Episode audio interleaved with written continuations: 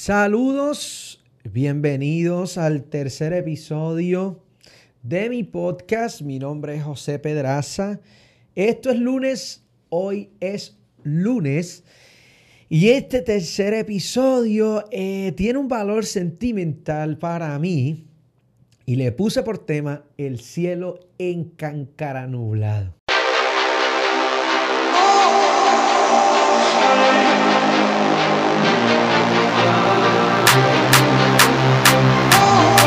Hace algunos meses atrás tuve la oportunidad de ser invitado a eh, Brasil y recuerdo que estaba haciendo las maletas, preparándome para salir hacia Sao Paulo. Y en ese ejercicio recuerdo haber estado reunido eh, aquí, estaba en la casa, ¿no? Reunido, estaba aquí en la casa, estaba doblando mi ropa y todo eso, empaqué, salí corriendo al aeropuerto, abordé mi avión hacia mi primera parada en Bogotá, Colombia. Y estaba así como que muy ajetreado, con la mente muchas cosas, etcétera.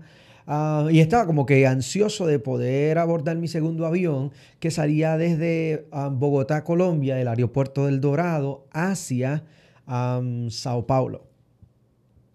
Ya era tarde, estaba lloviendo un poco y tengo por costumbre siempre que viajo que por gracia de Dios pues viajo bastante predicando y todo, cargo con una mochila, ahí tengo mi iPad, ahí tengo mi computadora, siempre tengo un libro y algo para leer y busco invertir mi tiempo un poco en, eh, ¿verdad? en el tiempo que voy en el avión, me pongo a trabajar y todo.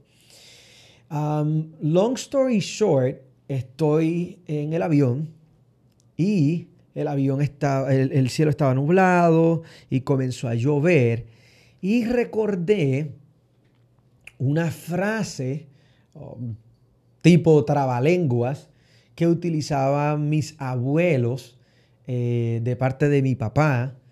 Eh, cuando el cielo, ¿verdad? Cuando estaba nublado, estaba por llover o ese tipo de cosas. Y mi abuelita siempre hacía una trabalengua que comenzaba diciendo, el cielo está en cancara nublado. Esa frase um, es una frase, una frase pueblerina de un trabalenguas pueblerino que utilizaban los ancianitos eh, hace muchos años para compartir eh, algo de emoción eh, con relación a, diferentes cosas cuando, ¿verdad? Mostrar su emoción cuando habían tiempos de tormenta, temporal, huracanes o todo eso.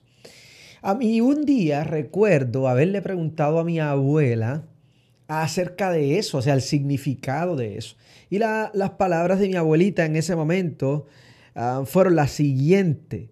Y ella me dijo, eso de que el cielo está en nublado se refiere a cuando el cielo está molesto. O sea, haciendo una referencia directa a Dios, ¿sí? Este, este, era como una idea metafórica acerca de eh, está lloviendo en la tierra porque Dios está molesto en el cielo. Y cuando estaba de camino hacia Sao Paulo, comencé a tener toda una, ¿verdad? Una catarsis acerca de esta idea, porque creo que muchos de nosotros tenemos un gran, un gran conflicto teniendo una perspectiva correcta acerca de quién Dios es. Y por causa de eso, se nos dificulta relacionarnos con Él porque hemos tenido una mala imagen de quién es Dios. comencé a pensar porque es como si a, través del tiempo y dentro de la percepción humana, Dios tuviese un coraje inmenso, una ira constante, una molestia insaciable con el ser humano. Y se nos dificulta un poco conocer realmente quién es Dios porque la imagen greco-romana que tenemos acerca de Dios es una imagen totalmente torcida y que nos divorcia de una manera increíble acerca del carácter de quién es Dios. Comencé a pensar en esa idea del cielo en cáncara nublado porque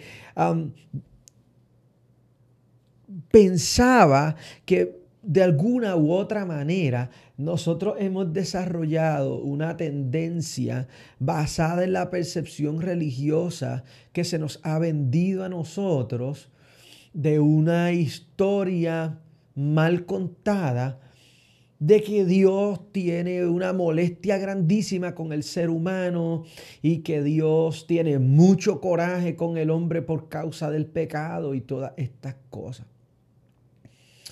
Dentro de mi experiencia personal en la iglesia y de mi relación personal con Dios, dentro de las muchas altas y bajas de esa relación, porque a pesar de que yo soy predicador hace mucho tiempo, si soy completamente honesto, han pasado momentos en mi vida y situaciones dentro de mi historia que me han llevado a generar frustración con relación al tema de mi percepción de Dios, me han llevado a darme cuenta que la imagen que yo tengo de Dios estuvo totalmente distorsionada ah, por un tiempo, que la historia que conozco de Dios, al ser una historia mal contada por la religiosidad de algunos y el legalismo de otros, me llevó a interactuar con un Dios inexistente.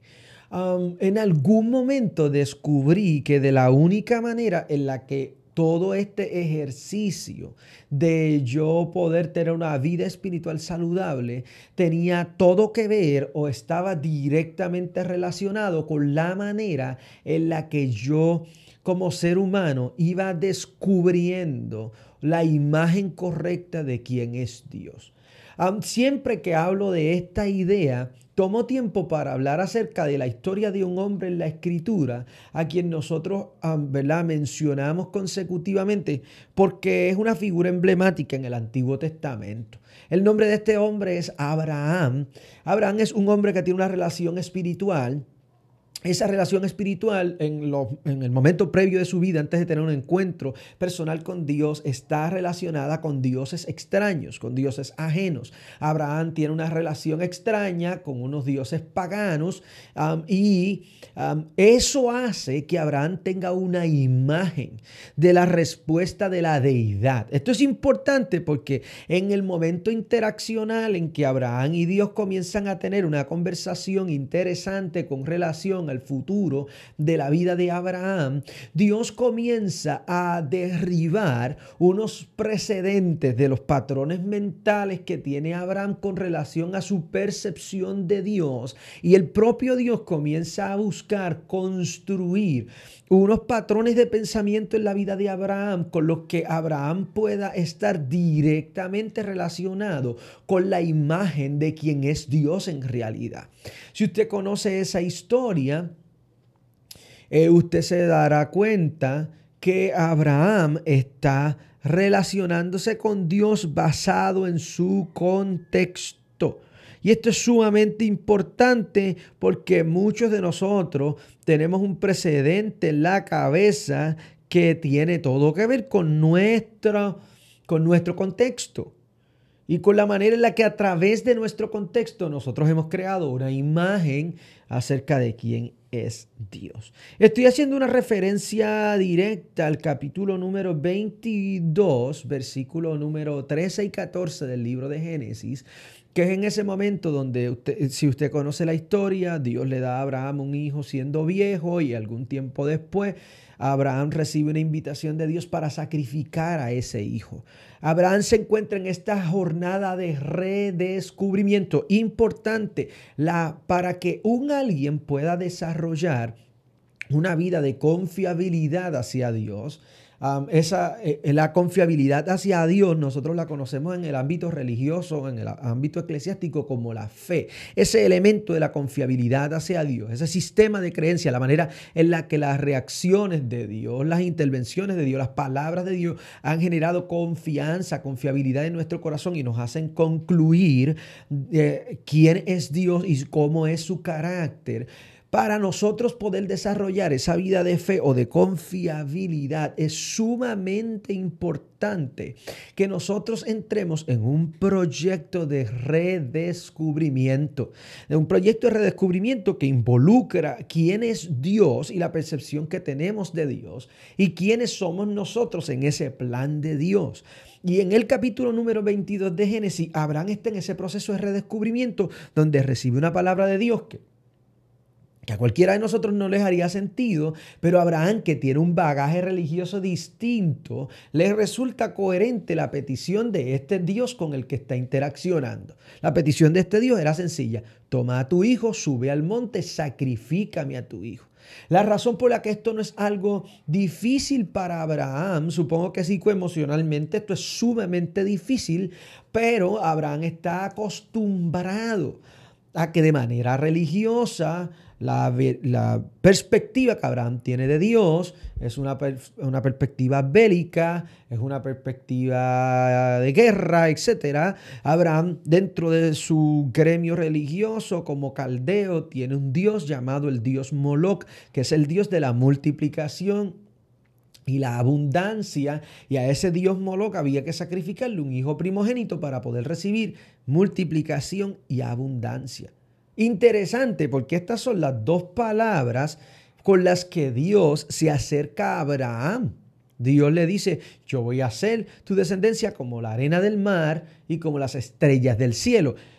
Esto tiene un precedente en el pensamiento de Abraham. Esto suena parecido. Esto suena similar a lo que Abraham está relacionado a escuchar.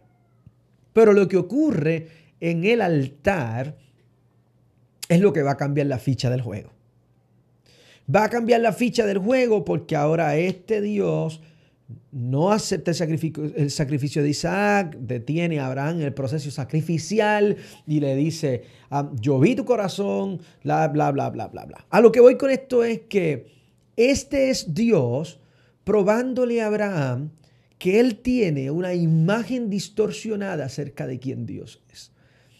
Escuchaba a un podcast hace algunas semanas de alguien hablando precisamente de un tema similar a este y hablando acerca del concepto de la ira de Dios.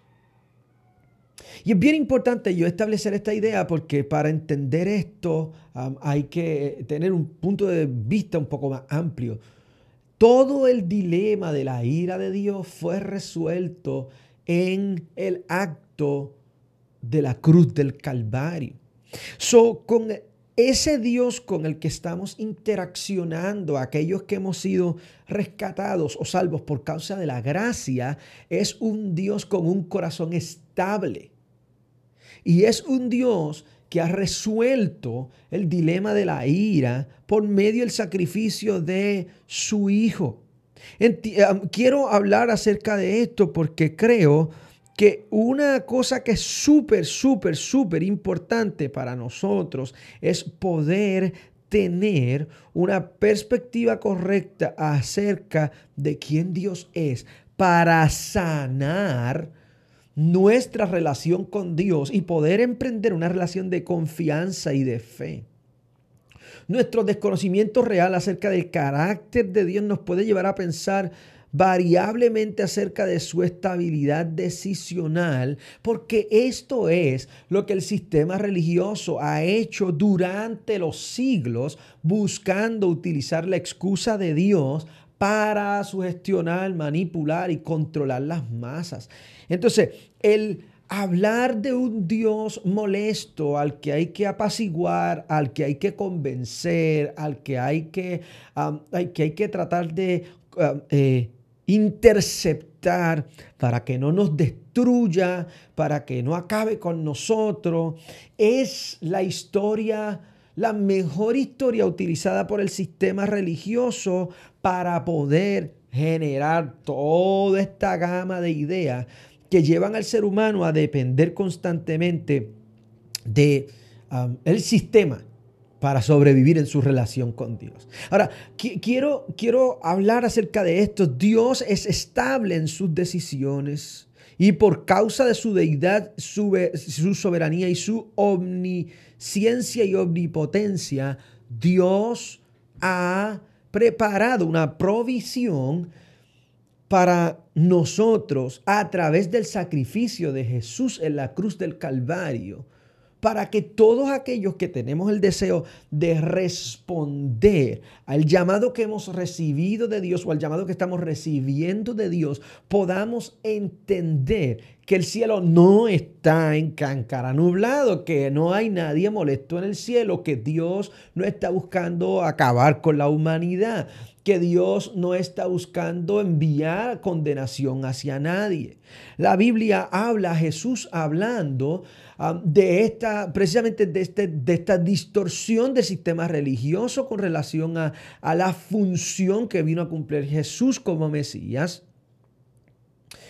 Y Juan 3, 17 dice que el Hijo del Hombre no vino a condenar al mundo, sino a salvar al mundo, porque el mundo estaba condenado por no haber creído en el Hijo de Dios. Entonces el asunto de la condenación en la humanidad no es... Ah, no es el resultado del deseo de Dios, no es Dios queriendo eh, condenar al mundo, es todo lo contrario, es Dios resolviendo el dilema de la condenación, entregando a su Hijo en la cruz del Calvario para darnos acceso a nosotros, a su amor infinito.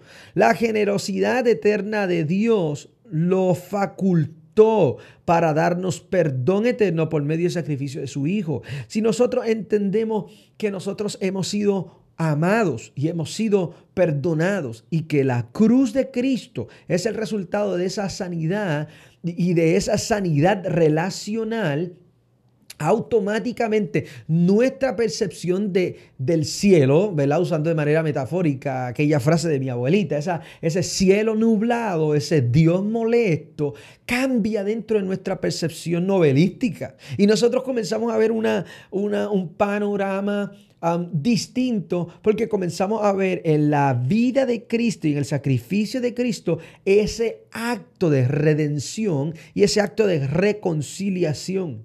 El legalismo ha creado una mentalidad de condenación y eso puede llevarnos a tener grandes dificultades a la hora de volver a Dios una vez hemos fallado y una vez hemos estado lejos de Dios. Ahora, la Biblia dice el apóstol Pablo hablando que es que aquellos que estamos en Cristo hemos recibido en Cristo la función de un abogado. Hace algún tiempo comencé a pensar en estas cosas y descubrí que es, es, muy complicado dentro de nuestra percepción humana en un mundo corrompido poder tener una imagen clara acerca de quién Dios es. Porque el lugar desde donde Dios está es inaccesible a nivel perceptual para nosotros y eso hace que nosotros ah, podamos medir aquellas cosas que creemos conocer de Dios basado en las cosas que conocemos del ambiente que nos rodea. Ahora, esa es precisamente la razón por la que por medio de un rol Dios modela partes de su carácter para crear en nosotros el precedente de una imagen. Voy a poner este ejemplo. y hablé de esto en la iglesia hace algunas semanas. Dios es un juez justo. Pero para nosotros se nos hace súper difícil entender ese concepto de justicia porque vivimos en un mundo donde hay injusticia social, vivimos en un mundo donde la justicia es relativa, vivimos en un mundo que está corrompido. Y por causa de esa corrupción, tener una imagen limpia de lo que, la, de lo que es este asunto es bien difícil. Ahora, ¿cómo Dios busca establecer un precedente? Sencillo, Dios asume el rol de un juez justo y a través de múltiples pasajes de la escritura, múltiples ideas parabológicas de Jesús, comienza la palabra de Dios a explicarnos cómo es, cómo se comporta, cómo reacciona, cómo interviene un juez justo, con la intención de que nosotros, por causa de, de esa, de ese carácter de Dios, Dios asume un rol a través de ese rol, nosotros creamos una imagen y esa imagen crea en nosotros un precedente. Ese precedente nos ayuda a relacionarnos con Dios basado en quien Dios es en realidad y basado en, ah, en cómo es su carácter en verdad. Ahora, hablo acerca de esto porque a los que hemos fallado, hemos cometido errores o algunos de ustedes que quizás se encuentran lejos de Dios por causa de la percepción religiosa o por causa de las expectativas eclesiásticas, se encuentran lejos de Dios porque piensan que son demasiado pecadores, porque piensan que han fallado demasiado, porque piensan que han cometido demasiados errores y que Dios no los va a recibir y Dios no quiere interactuar con ustedes porque ustedes son muy pecadores para Él. Tengo para decirte que ese dilema fue resuelto en la cruz del Calvario y por causa de la sangre de Jesús no hay nada tan sucio que Dios no pueda limpiar. No hay una vida tan rota que Dios no la pueda arreglar. No hay nada acerca del futuro de tu vida que no pueda ser transformado. Y es muy importante que dentro de ese ejercicio tú comiences a, buscar erradicar de tu mente esos pensamientos legalistas acerca de la ira de Dios que nos permiten pensar que si algo quiere Dios es mantenernos lejos de Él. Pensamientos como, si yo entro en esa iglesia, ese techo se va a caer, yo, eh, parece que es el fin del mundo, esos pensamientos de quizá Cristo vino y yo me quedé, esas ideas que el legalismo ha sembrado en nuestro corazón para formar una muralla donde nosotros pensamos, el cielo para otros está claro, pero para mí está oscuro. El cielo para otros, está, Dios está a favor de otros, pero no a favor de mí. Las cosas le salen bien a otros porque Dios está con ellos, pero Dios no está conmigo. Yo he escuchado frases como, el día que yo llegue a la iglesia, el mundo se va a acabar. Mayormente son los que, ese es el pensamiento de los que de manera legalista consideran que ellos merecen el castigo de Dios como acto remediativo. La Biblia dice que todos éramos candidatos para vivir la condenación que tiene como resultado el pecado. Pero la propia escritura habla acerca de la manera en la que Dios, por medio del sacrificio de Jesucristo, crea un cambio transaccional de veredicto llamado la justificación y nos entrega la gracia de Dios para que ese cielo en cáncara nublado, ese cielo oscuro alrededor de nosotros, esa condenación, esas enfermedades, esas maldiciones, esas cosas que creemos que nos merecemos, se alejen de nosotros y nosotros podamos recibir por medio de la conciencia de la gracia, podamos recibir el sacrificio de Cristo, podamos arrepentirnos de nuestra vida pasada y podamos encaminar nuestro futuro a vivir una vida más cerca de Dios porque conocemos que el carácter de Dios está basado en su amor. Dios es un proveedor y todas las cosas que giran alrededor de Dios es la manera en la que Dios quiere manifestarle al hombre su buena cualidad como padre, siendo un buen proveedor y habiendo resuelto esos dilemas que nos separaban de él. Por eso el apóstol Pablo habla de la salvación y del evangelio como el ministerio de la reconciliación. Porque si algo vino Jesús a la tierra fue a generar un puente que nos reconciliase a nosotros con quien Dios es.